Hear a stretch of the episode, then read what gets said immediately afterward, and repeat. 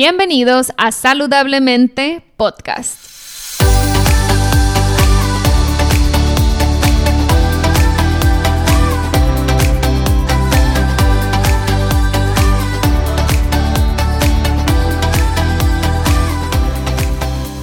Mi nombre es Siria Velarde y soy Health Coach. Después de más de 10 años con problemas de salud derivados de una enfermedad autoinmune llamada Hashimoto's, finalmente pude recuperar mi salud. En mi recorrido entendí que la alimentación es una herramienta poderosísima para sanar el cuerpo, pero también entendí que no solo somos lo que comemos, sino también lo que pensamos y sentimos. En este podcast te compartiré en cada episodio las técnicas y herramientas que utilicé durante mi proceso de sanación.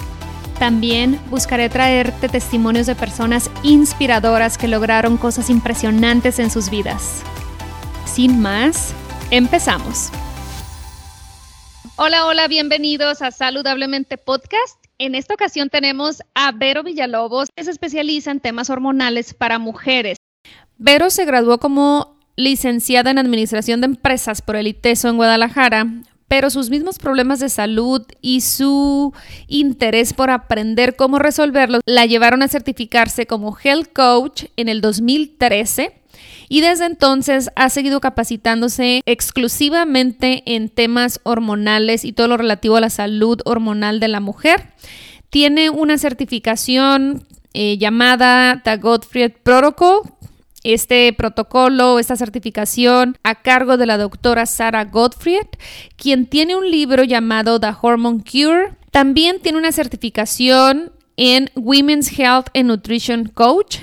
En el 2015, certificada por el Integrative Women's Health Institute en Houston, Texas. También Vero es presidenta de la Asociación de Health Coaches de México platícanos un poquito, ¿qué te llevó a convertirte en, coach de, sobre todo de hormonas específicamente? Yo siempre, desde mi primer menstruación, siempre tuve problemas hormonales y eran incapacitantes, o sea, si era de faltar a la escuela, de tomarme una pastilla, de tumbarme en la cama, porque si eran dolores fuertísimos, muy abundante.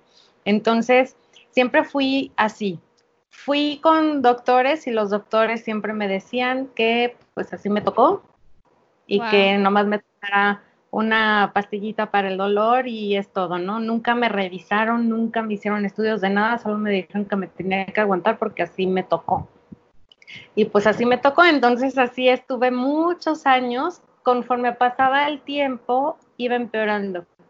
Y eh, también tuve un problema de peso en donde eh, pues siempre, siempre eh, fue como mi coco.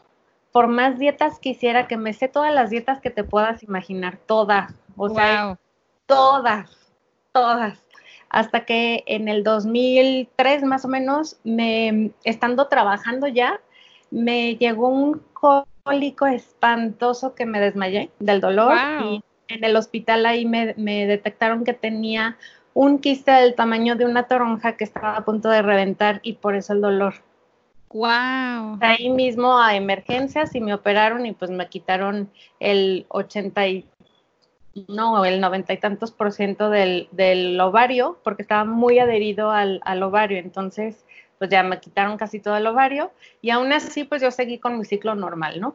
Eh, bueno, normal, entre comillas. Doloroso. Exacto. Y así seguí. En el 2006 me vino en una hemorragia de, me bajó todo el mes, o sea, 30 días estuve con, con hemorragia y pues le hablé a mi doctor y le dije, es que no me para la menstruación, o sea, llevo 30 días y ya no puedo más, o sea, me duele mucho, este, no para la, el sangrado y me dijo, vente. Y ahí otra vez me, me volvieron a operar y ahí fue donde me detectaron que tengo endometriosis y síndrome de ovario poliquístico. Y tal cual me dijeron, tú eres una fábrica de quistes y de miomas y de pólipos y de todo, ¿no? Y yo así de, ok, ¿y qué hago? Me empezaron a dar hormonas, este, en donde me ponían una inyección en el ombligo que me provocaba, me provocaba una menopausia por nueve meses y luego ya me volví a bajar y así, ¿no? En Oye, Vero, para poner un poquito en contexto, ¿qué edad tenías? Ahí tenía, ay, jale, como 28. Súper joven. Sí, ahorita tengo 43. Y, y uh, sí, pues estaba más, fue como en el 2006, 2000, por ahí. Este, y, y pues sí estaba muy joven. No, no es cierto, ya estaba más grande, como 29. Hay un añito. Digo, menos de 30, ¿no? Porque a veces te pregunto, digo, yo sé que la edad es un tema delicado, pero eh, en nuestro caso no, en nuestro caso no. Así que me sentí con la libertad de preguntarte porque a veces asociamos problemas este, de sangrados y hemorragias con mujeres maduras casi em, entrando a menopausia, ¿no? Cuando entra este ciclo desregulado, estos cambios hormonales tan fuertes, pero en tu caso nada que ver con menopausia, tenías 28, 29 años. Exacto, no, y pues de toda la vida, desde mi primera menstruación fue con menstruación abundante, o sea, yo usaba, eh, como no se usaban las nocturnas, las toallas nocturnas, usaba de las chiquitas, pero como 20, o sea, me ponía como cuatro así, oh, dos. wow. Y obviamente se me notaba todo, y diario andaba, se me nota la toalla, se me, estoy manchando, ay, bueno, ya sabes. hasta que se usaron las nocturnas y con las nocturnas usaba doble eh, toalla nocturna. Y ya de, la hemorragia esa larga, usé llegué a usar pañal. Porque ya oh my God. No se me, o sea, no podía con las toallas nocturnas, se me desparramaba por todos lados. Entonces sí fue traumante, sí fue traumático, pero pues bueno, eh, así me tocó, me tocó y me tocó que me asesoraran mal, ¿no? De que me dijeran, pues así es y ni modo. Este, y ya con estas operaciones, en, la segunda operación ya fue cuando me detectaron la endometriosis.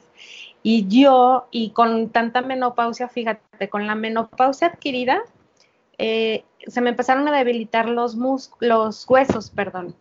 Entonces, por ejemplo, se me cayó un diente, me fracturé oh, dos veces, una vez el codo, otra vez un dedo, el dedo, dedo gordo del pie, en fin, empecé a tener muchos problemas también con los huesos. Harta de todo esto, empecé a buscar en internet una solución, porque dije, ¿cómo es posible que vaya a vivir toda la vida entre menopausia y menstruación y así? Dije, yo no puedo estar así.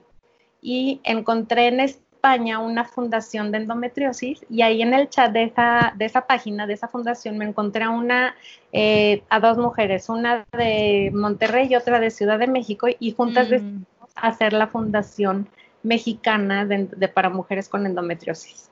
Oh, wow. Sí, entonces formamos una, una, fundación y juntas, cada quien en su, en su ciudad, íbamos a empresas a dar conferencias y pláticas, íbamos al radio, a la televisión, o sea, era dar información sobre la endometriosis, ayudar a las mujeres a que sepan de la enfermedad y a la gente en general.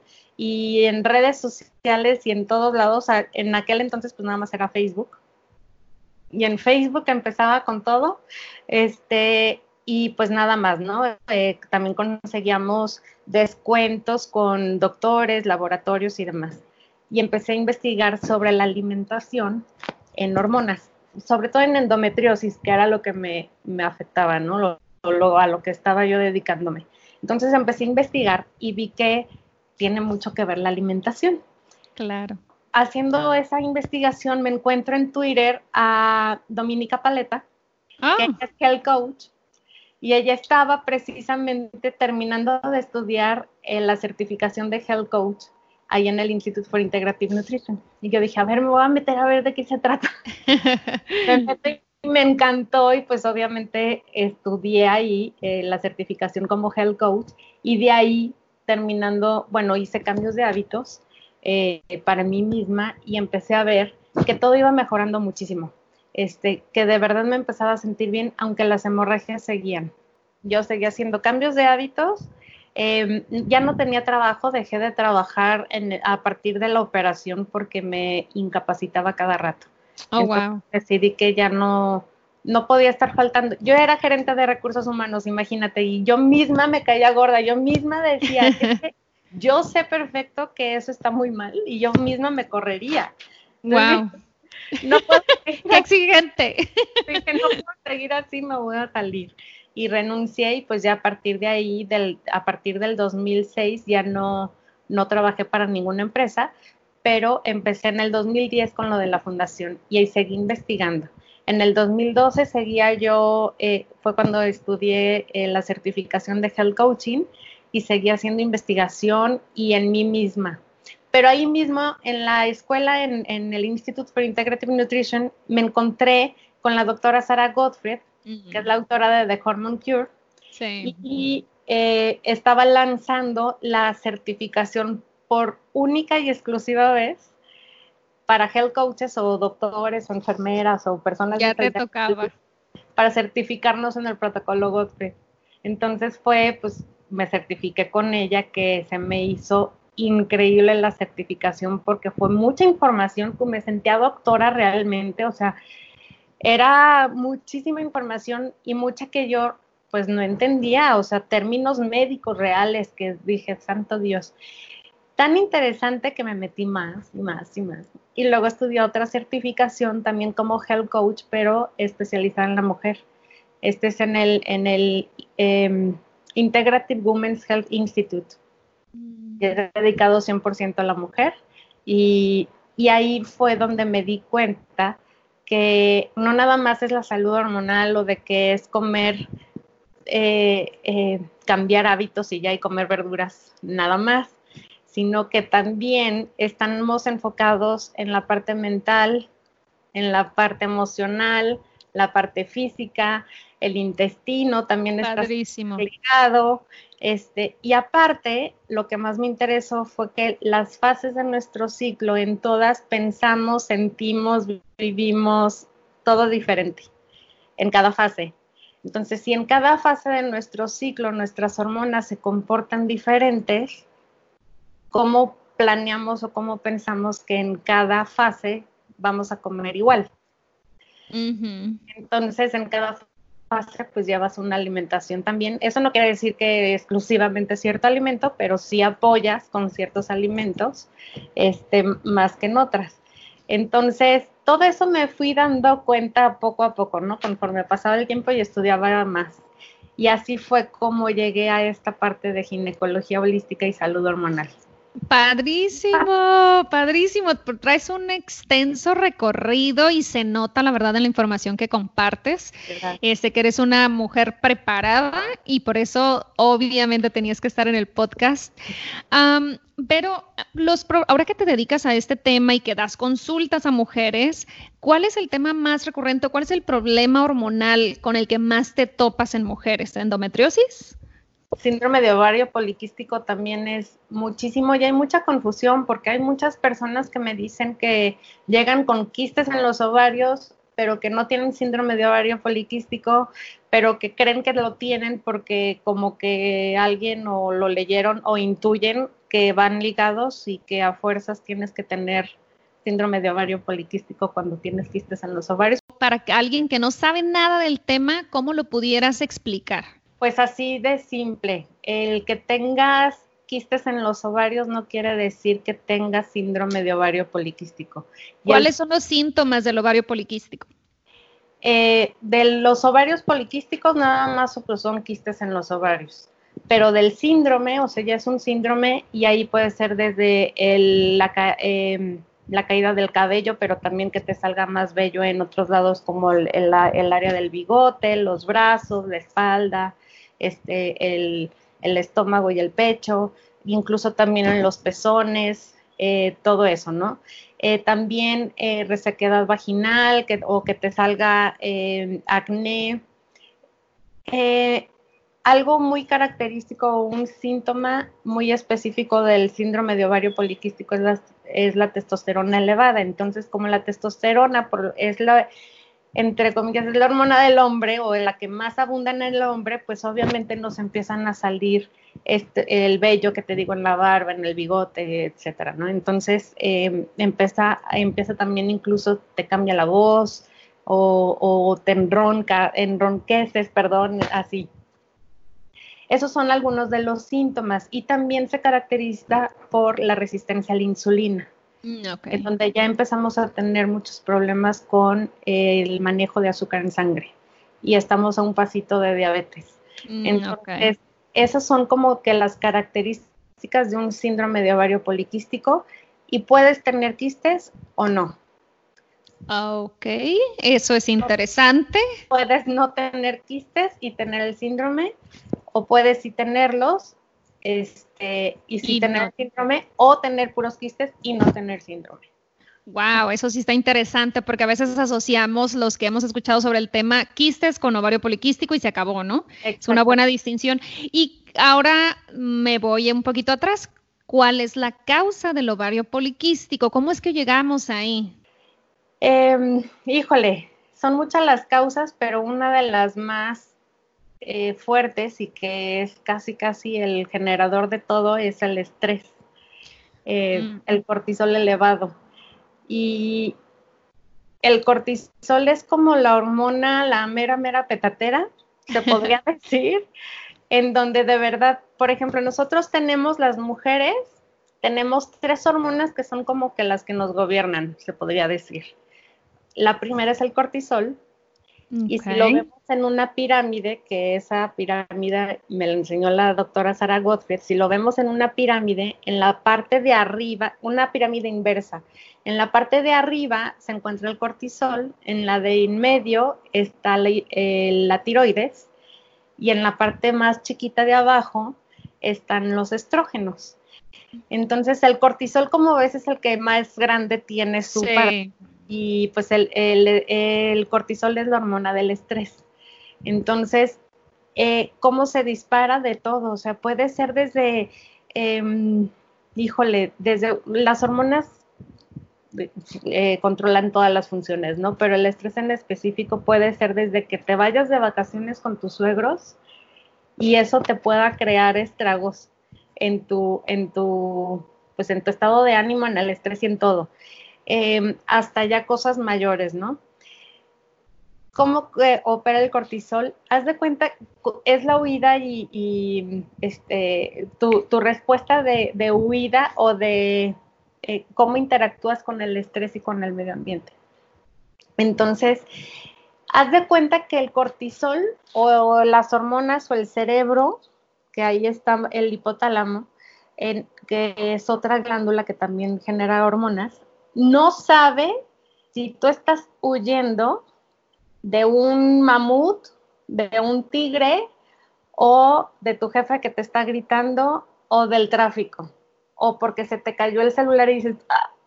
o sea, no sabe qué es lo que está pasando o, este momento que estamos viviendo de coronavirus, ¿no? De que hay muchísima incertidumbre, o sea, el, nuestro cuerpo, el cerebro dice, no, pues es que aquí hay una amenaza y no me importa que sea lo más tonto que hay en el mundo o lo más fuerte. Yo estoy recibiendo amenaza y voy a subir el cortisol a todo lo que da y entonces voy a empezar a crear estragos en todo lo demás. Cuando el cortisol se eleva, se mete ya al hipotiroidismo y luego a los estrógenos, que esto quiere decir que vas a tener problemas con los ovarios, con la tiroides y con muchas cosas. Entonces estos quistes o no quistes, pero el síndrome este el síndrome de ovario poliquístico está y la con la resistencia a la insulina está ligadísimo con el cortisol elevado. Sí, porque el cortisol cuando se eleva se eleva el azúcar en sangre, que es una respuesta natural del cuerpo cuando estamos ante una situación de estrés. Y también, eh, como comentas, eh, lo del cortisol está súper interesante porque también el estrés emocional es bien, bien importante pero hay un tipo de estrés que está 24/7 cocinándose adentro del cuerpo con eh, mala alimentación, escogiendo los alimentos incorrectos para nuestro cuerpo y eso genera estrés también. Incluso hacer ejercicio, un ejercicio excesivo o el someternos a dietas eh, extremas, o sea, todo eso, el, el cuerpo se estresa. Total. o sea, te repito, es lo mismo, o sea, el cuerpo se estresa y no vas a ver si es porque estás huyendo de un este tigre o porque lo estás poniendo a dieta o, o ejercicio excesivo. Y sabes que eh, eh, ahorita que lo mencionas, el tema de las dietas muy restrictivas, lo veo tanto. Hemos eh, pasado muchos años las mujeres enfocadas en las calorías y cómo causa estragos a nivel hormonal cuando limitamos tanto, tanto la dieta. Qué bueno que mencionas ese punto para que pongamos atención. No se trata de comer menos mujeres, se trata de regular lo que está pasando adentro y también a nivel emocional. Así es. De hecho, tengo un programa que se llama No es fuerza de voluntad, son tus hormonas. Padrísimo. eso. es, que no tengas fuerza de voluntad o que el mundo conspire contra ti o que puedas hacer 10 mil millones de dietas y pues no puedas bajar de peso. No es eso, sino que hay algo más allá que, que es precisamente el por qué no puedas o logres ese, ese objetivo de, de salud. Sí, y como dices, el programa de Vero, eh, me encanta el título además, no es fuerza, voluntad, son tus hormonas, porque va más allá de ti. Y yo lo, lo he mencionado a mis clientas, eh, por ejemplo, los que hemos padecido algún desorden hormonal, en tu caso con la endometriosis, yo con hipotiroidismo, cuando lo padeces por tanto tiempo, merma muchísimo tu autoestima porque piensas que tú eres la que no puedes, que tú eres la que estás haciendo algo mal. Y eso cuando lo traspasas o lo trasladas a años, pues bueno, tu autoestima necesita ahí como que una, una pulida, pero es esto, no eres tú. Y siempre digo, no eres tú, calma, calma, no eres tú. confía en tu voz interna, confía en que si tienes los elementos necesarios, lo vas a hacer muy bien. Y pero tips para, mm, ahorita ya me dices que lo más común es el ovario poliquístico, endometriosis, me imagino que por tu propia experiencia se, se te buscan muchas mujeres con ese tema. Eh, Vero da consultas, si alguien está escuchando este tema y quiere ver una, una opinión diferente a lo que su médico le ha dicho, que nada más te mandan con hormonas a tu casa, Vero es la persona indicada para que las apoye en el recorrido. Yo sé que cada cuerpo es distinto y que cada mujer necesita su diagnóstico personalizado, pero ¿cuáles serían las estrategias más importantes o las que más beneficio te dan con tus clientas que tú puedas resumir en tres, cuatro puntos, si quieres dar cinco, no me enojo.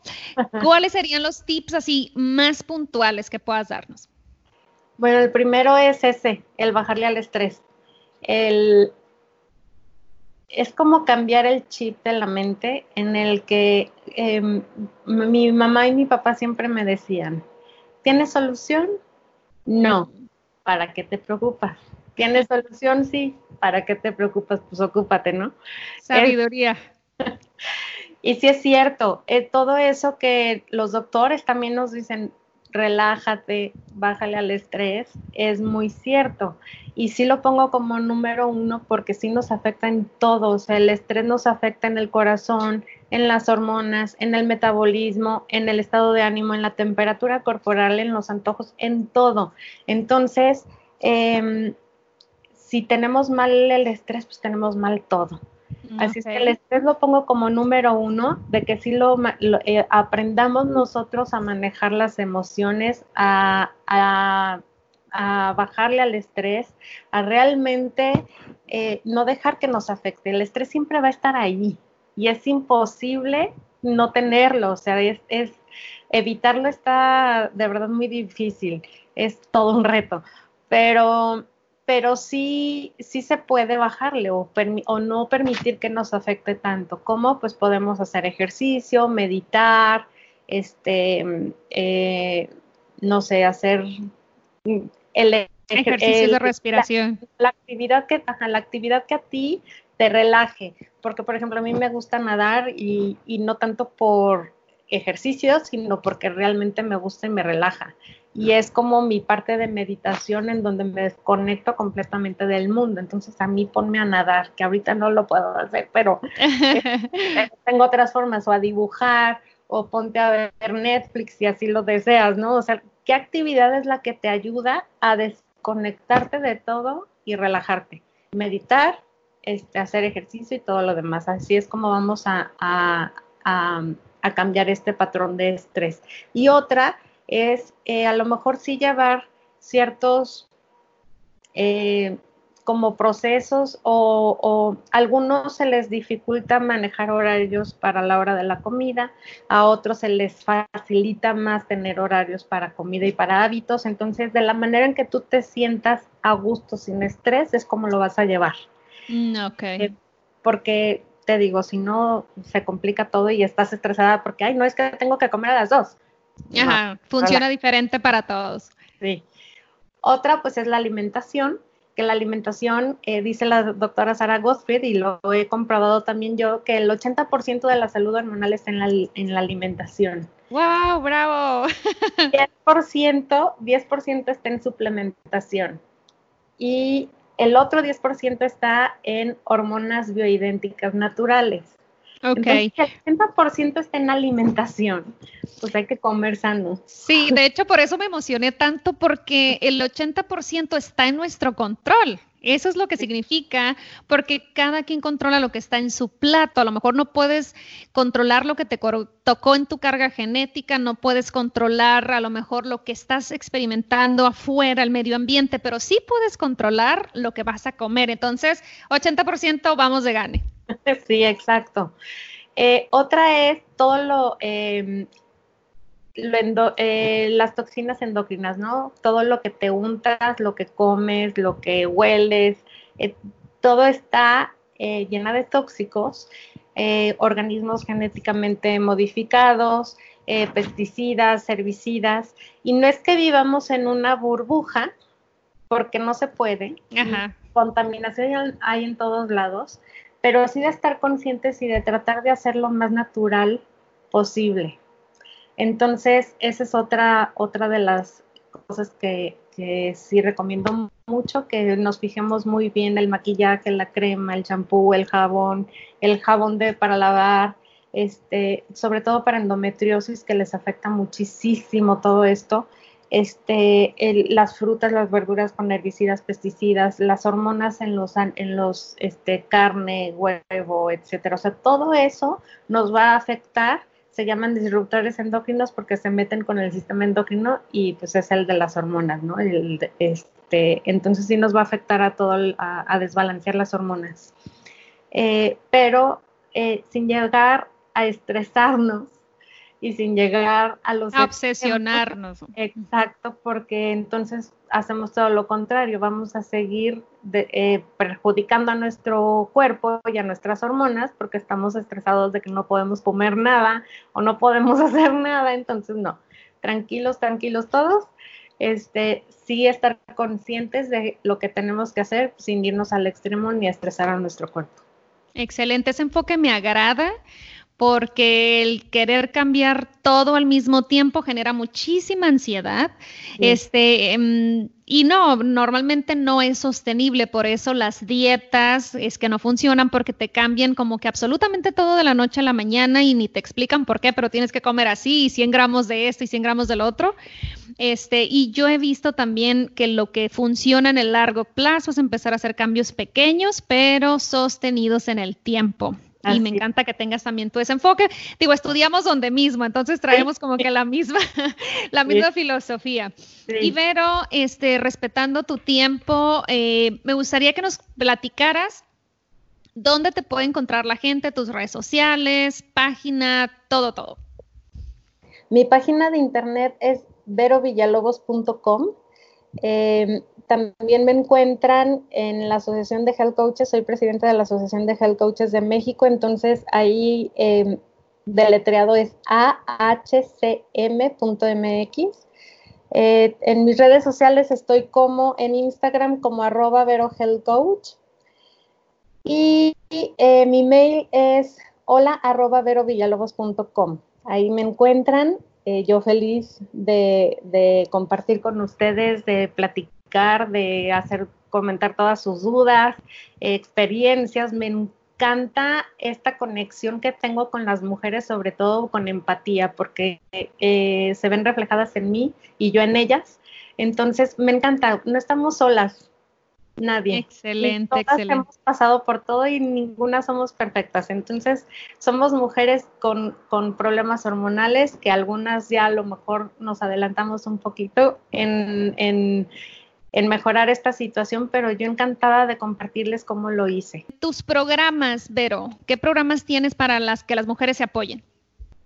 Tengo el de No es fuerza de voluntad, son tus hormonas, que ese es completamente online y lo pueden estudiar en cualquier momento, de cualquier lado. Em, son cambios de hábitos, yo te voy diciendo cómo hacerlos, sin embargo, pues estás en la libertad de hacerlos. Eh, como no estoy yo ahí presente presencialmente, eh, tú lo puedes ir haciendo a tu modo y a tu tiempo, ¿no? A, a tu propio proceso. Eh, tengo el de Vive tu ciclo, que este es menstruación tal cual, las cuatro fases, cómo la vives en lo físico, en lo mental, en lo emocional y en lo social. Y cómo la alimentación pues se, va a llevar a cabo en cada, en cada fase de nuestro ciclo. Eh, tengo las consultas y tengo otro que se llama alimentación en todas las tallas, que apenas estoy empezando a estudiar esa eh, está muy ligada al mindfulness y al, mindful eating o alimentación intuitiva también, que em, estamos muy enfocados a la parte física y de la imagen, de cómo nos vemos o de, la, de esta gordofobia. Cómo eh, la parte de una persona de mayor tamaño o de una talla grande no necesariamente tiene que ser la persona menos saludable del mundo. Totalmente. Y también una persona delgada no quiere decir que sea una persona saludable. Entonces, este tema me resonó muchísimo, eh, sobre todo por, mi historia que te digo, eh, y dije, me suena, o sea, me resuena muchísimo y algo tiene que ver. Entonces estoy, estoy creando este programa de alimentación intuitiva y de alimentación en todas las tallas que pronto sabrán, pero está muy interesante y muy bonito. Nada más para cerrar, porque lo veo mucho yo en consulta que las mujeres ahorita nos obsesionamos o se obsesionan, porque bueno, creo que ahí yo no tengo ese tema, eh, con el peso, con el subir de peso y el creer que una cierta talla es saludable. Y digo que yo no tengo ese problema, no porque yo sea perfecta, sino porque tengo muchos otros, pero ese no, porque la genética me bendijo con una talla pequeña. Pero eh, yo soy prueba este, o ejemplo de que tener una talla pequeña no significa que esté saludable. Mis años más enfermos era talla extra small. Y por eso no se notaba, no era tan evidente por la creencia de que ah. si eres de cierto peso es que estás sano y si rebasas este peso es que aguas, algo anda mal. Claro que no. Puede haber una persona delgada muy enferma, con muy malos hábitos alimenticios, que yo fui de, esa, de ese grupo. No nos dejemos llevar por las tallas, no tiene nada que ver. Así es. Nada más para reforzar el punto. Pero para despedirnos, un mensaje que nos dejes para las mujeres. Que se tengan mucha paciencia. Luego, luego queremos correr y queremos, todo nos surge. Cuando tenemos un historial de años de enfermedad o de, o de síntomas y queremos en cinco días ya estar bien o en quince. Entonces, ténganse mucha paciencia, pero sobre todo escuchen a su cuerpo.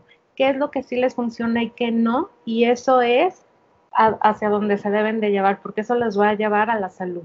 Y creo que Vero es una excelente coach, muy amorosa, desde su tono de voz lo pueden notar, entonces creo que sería una excelente guía.